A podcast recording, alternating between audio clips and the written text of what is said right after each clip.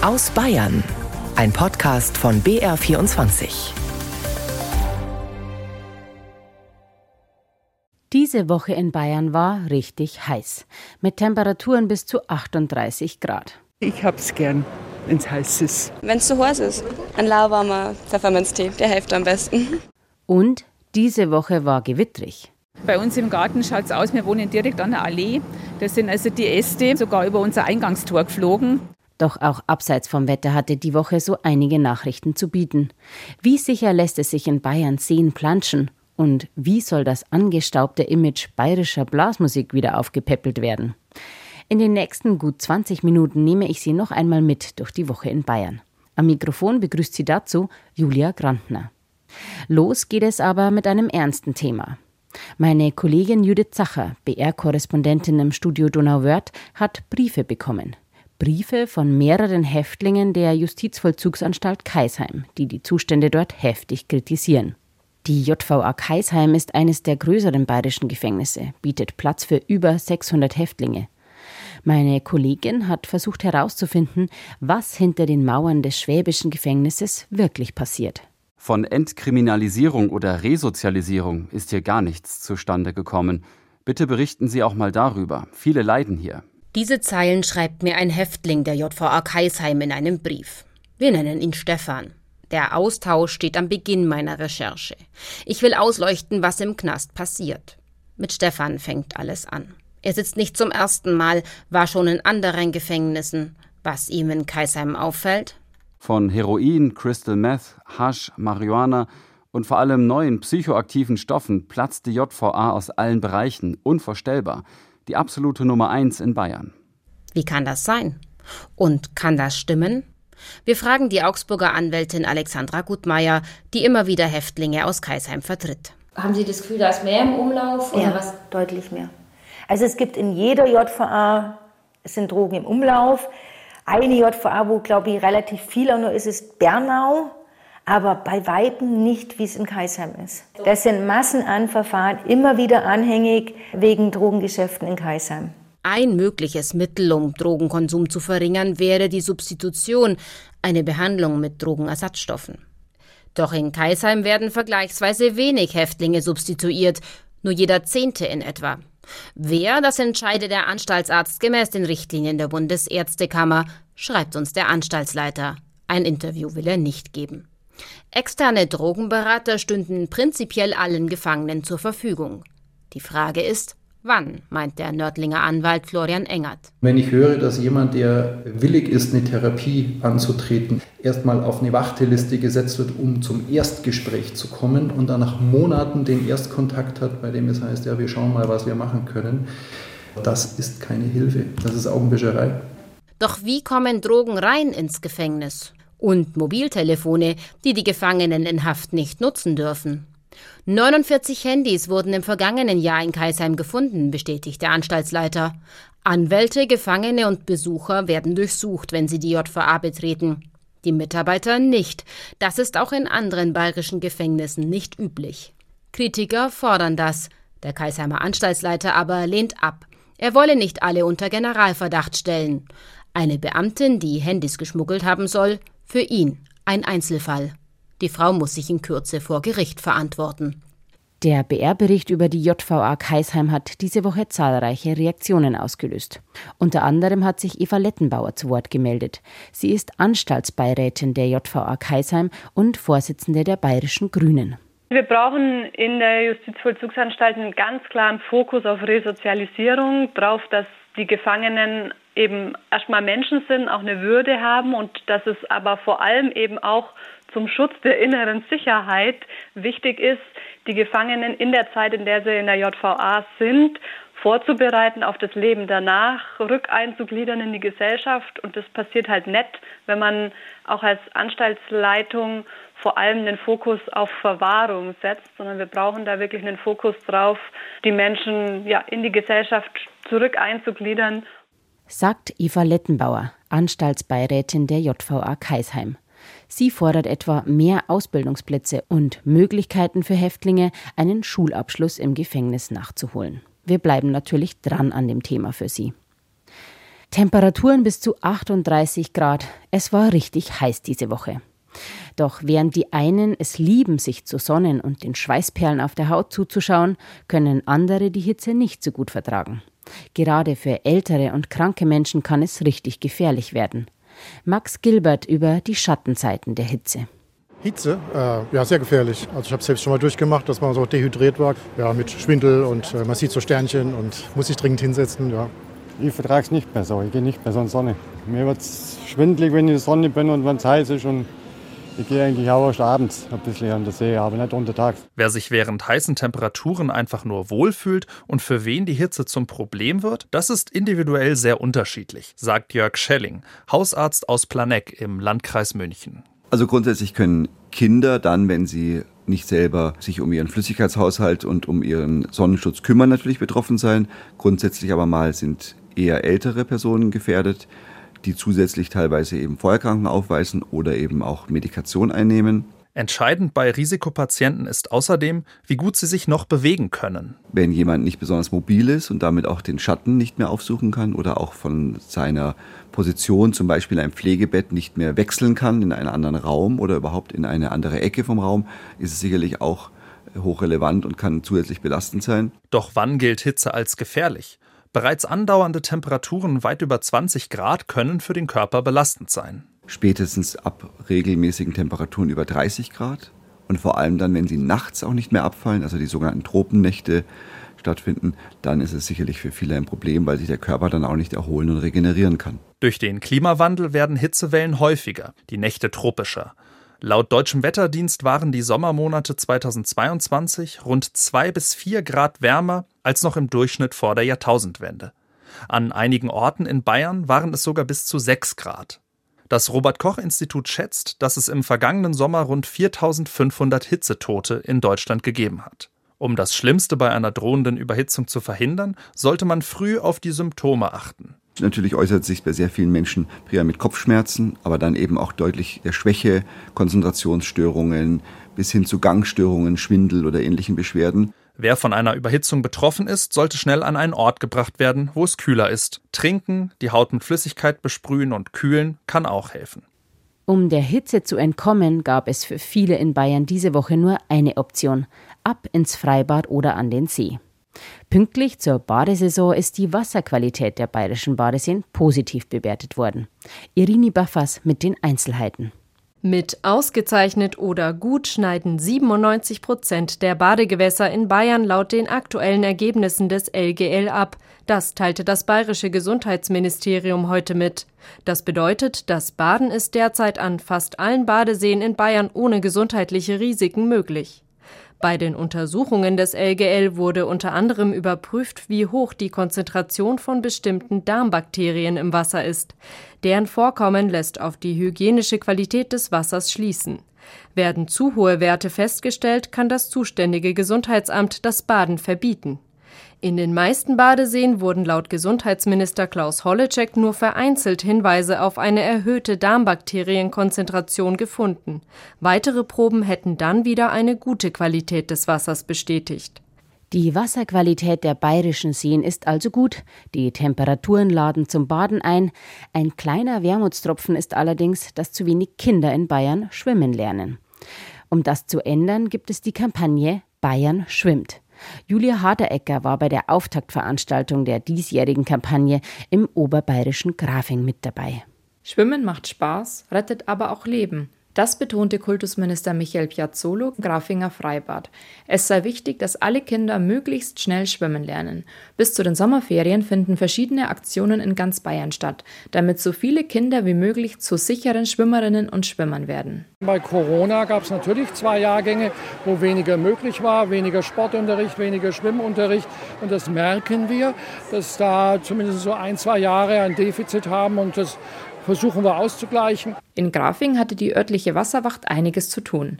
Schwimmkurse für die Kleinen oder Abzeichen für die Größeren. Teilweise sind die Wartelisten für Schwimmkurse aber lang.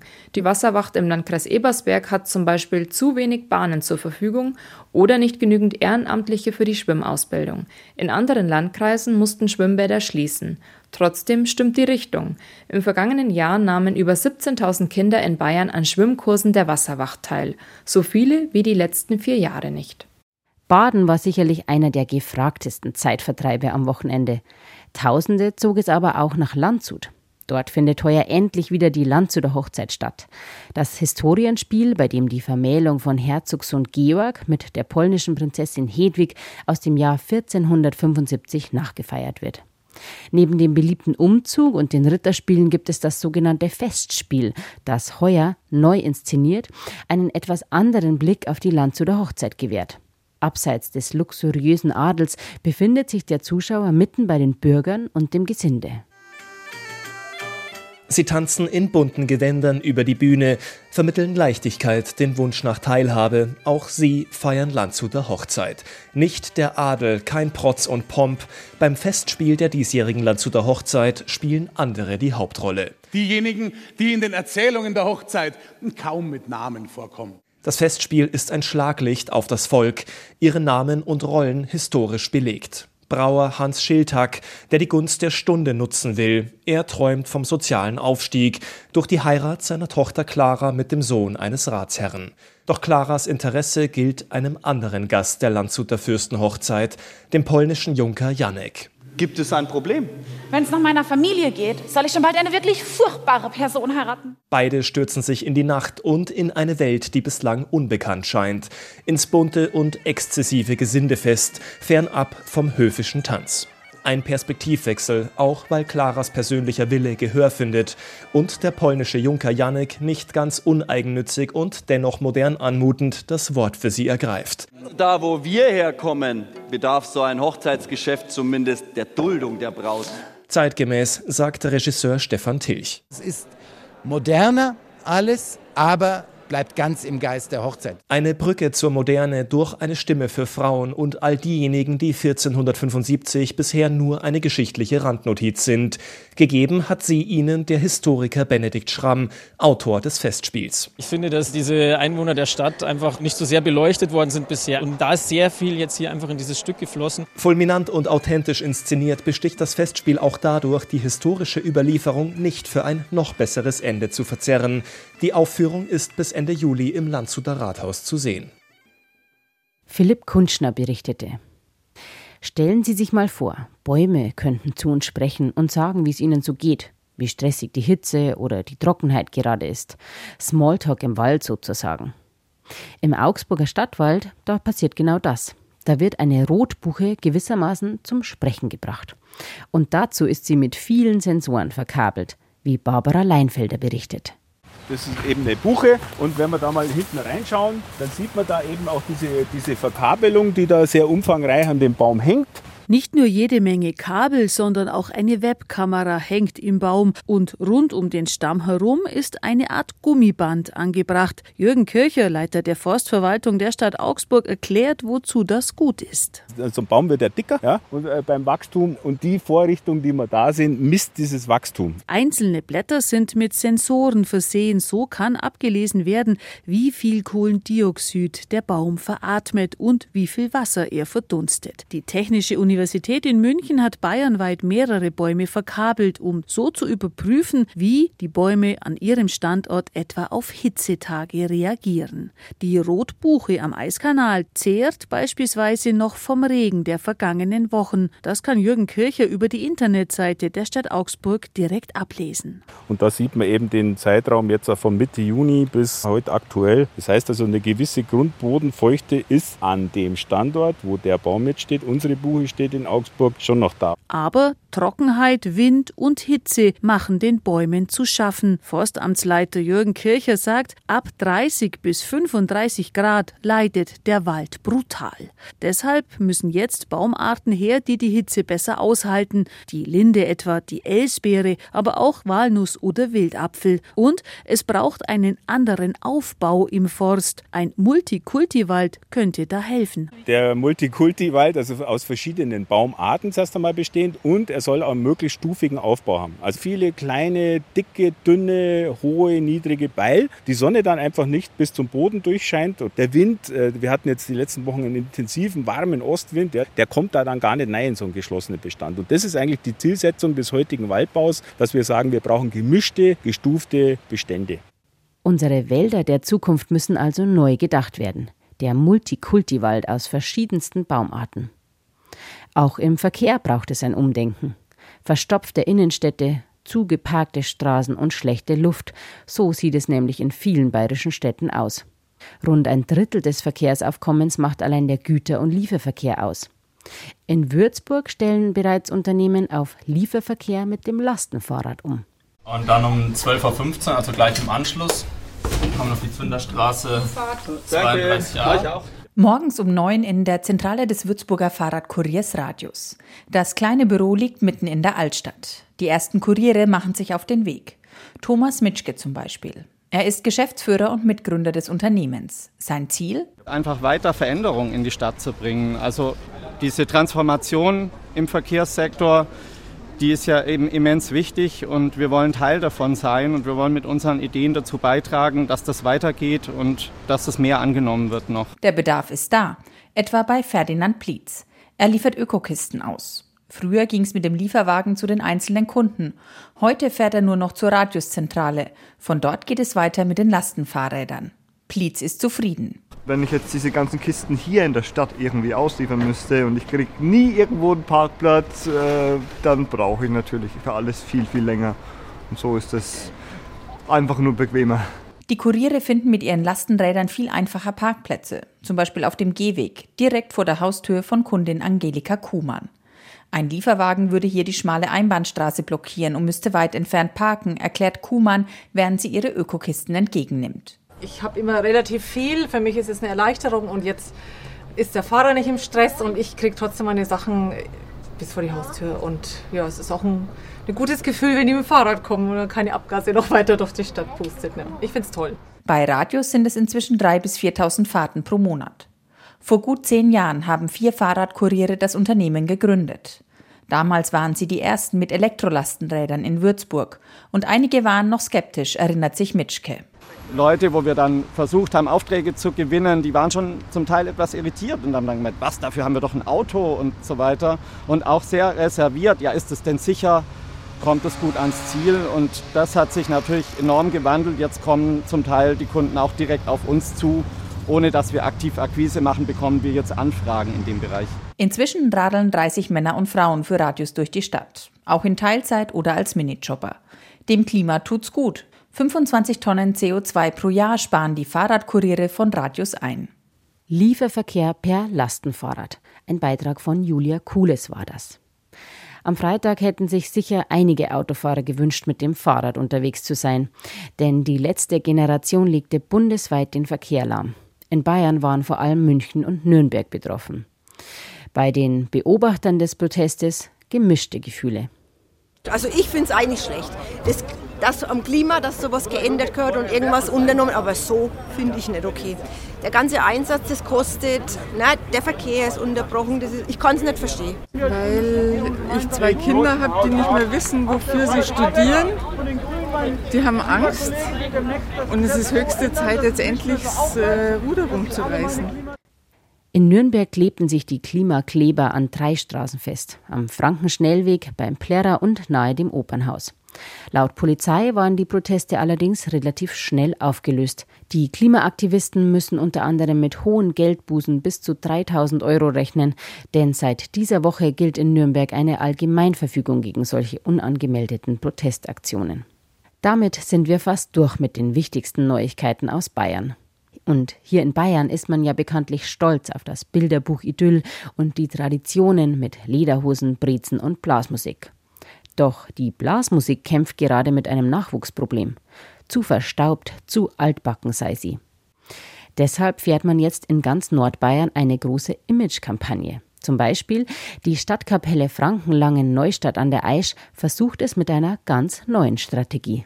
Die Hodenständer, die können wir dann alle im Bus lernen. Freitagabend im Schlosshof in Neustadt an der Aisch. Die letzten wichtigen Absprachen unter den 27 Musikerinnen und Musikern.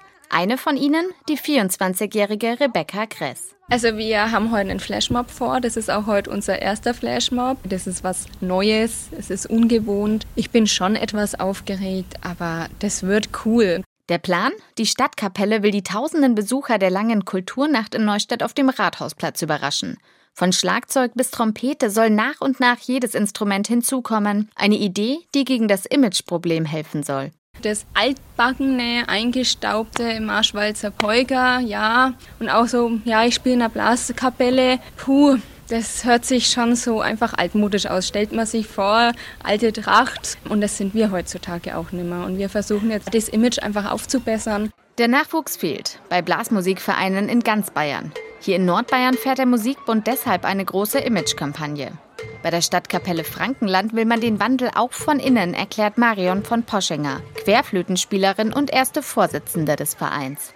Wenn wir an Nachwuchs kommen wollen, dann müssen wir uns anders aufstellen, dann müssen wir uns anders präsentieren. Wir müssen interessant werden und das werden wir nicht mit traditioneller Musik, sondern aufmerksam müssen wir machen mit anderer Musik. In dem Fall halt Rock und Pop.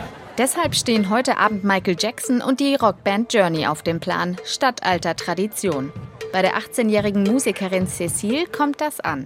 Es macht einfach wahnsinnig Spaß, weil wir auch andere Musik spielen, auch symphonisch und alles Mögliche. Und das gefällt mir einfach die Abwechslung. Die moderne Musik und Aktionen wie der Flashmob zeigen Wirkung. Das Gefühl hat die 22-jährige Tina. Es kommen auch echt zurzeit wieder richtig viele junge Leute nach auch und deswegen hat man einfach eine richtig schöne Gemeinschaft. Gerade auch danach den Auftritten oder nach der Probe kann man noch was zusammen machen und das ist einfach super schön. Der Plan geht auf, sagt die Vorsitzende Marion von Poschinger. Man merkt es an der Resonanz von unseren Auftritten, die sind eigentlich, gerade auch die modernen Auftritte, die sind meistens alle sehr gut besucht. Wie sich langsam auch die Publikumsstruktur ändert, dass jüngere Leute kommen und das begeistert natürlich.